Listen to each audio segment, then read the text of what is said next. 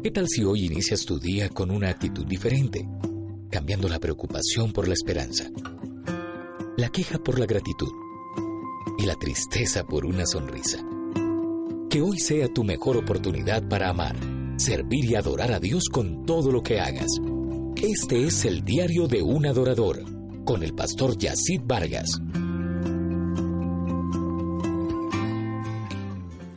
Proverbios capítulo 10, verso número 22 declara, la bendición de Dios es riqueza que viene libre de preocupaciones. En el día de hoy te quiero compartir algunos aspectos que tienen que ver con la bendición de Dios en nuestras vidas. Todo lo bueno entregado al hombre de parte del cielo debe ser considerado como una bendición, ya que demuestra la generosidad, el amor y misericordia de un Dios bueno. Ahora, la máxima expresión de ese amor es Cristo. Por Él nosotros fuimos constituidos hijos y ubicados en lugares celestiales con privilegios y derechos legales delante del Padre. Es importante entonces entender que la bendición del Señor tiene un significado bastante amplio desde la perspectiva de Dios. No está limitado a recibir algo material, sino que envuelve muchos aspectos de nuestra vida, principalmente la eternidad. Entonces miremos qué pasa cuando una bendición de Dios es manifestada manifestada en nuestras vidas. Número uno, toda bendición de Dios en nosotros glorifica su nombre. El significado de glorificar es ensalzar, honrar, hacer digno de honor, prestigio y alabar. Cada vez que el Señor manifiesta algo bueno de Él en ti, entonces su nombre es glorificado.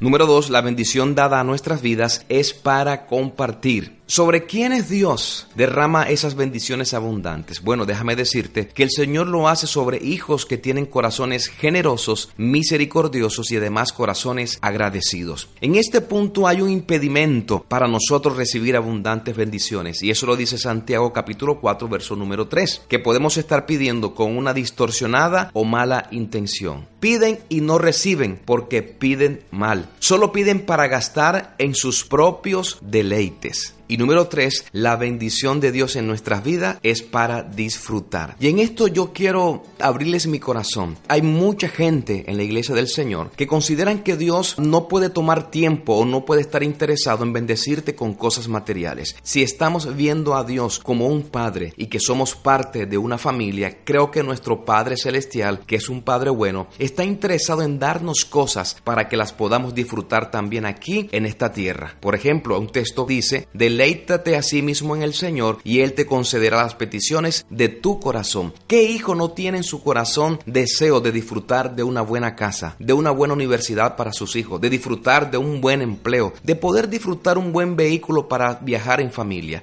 Ahora, hay dos ejemplos que te quiero regalar en esta mañana. Uno de ellos dice la palabra del Señor, alégrate con la mujer de tu juventud, en Proverbios capítulo 5, verso 18. Lo que nos está diciendo es, no te vas a alegrar con un don espiritual, no te estás alegrando de un ministerio. Dice, alégrate con algo que se te fue añadido. Y en este caso, cita el proverbio, alégrate con la esposa que el Señor te ha dado. Disfrútala, deleítate, alégrate, siéntete privilegiado del regalo que el Señor te ha entregado. Otro ejemplo lo cita el sabio Salomón cuando dice, alégrate joven en los días de tu juventud. No es que no vas a considerar a Dios, sino que la juventud es una etapa que aunque pasa, es un privilegio vivirla. Aprende a disfrutar cada etapa que el Señor te regala en la vida. No la desperdicie, no la malgaste, simplemente disfruta la fuerza, la familia, las posibilidades que el Señor te entrega. Así que la bendición del Señor en nuestras vidas, en nuestras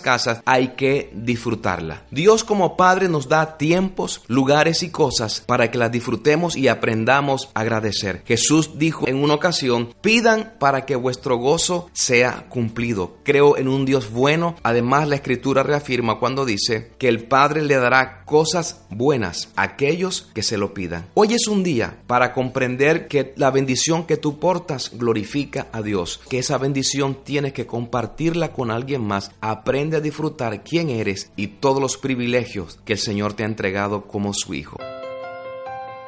Comparte tu experiencia de hoy. Escríbenos a eldiariodeunAdorador.com y sigue al pastor Yacid Vargas en sus redes sociales. El Diario de un Adorador. Principios y valores para una vida práctica y efectiva de adoración y servicio. Solicita este libro hoy mismo en amazon.com.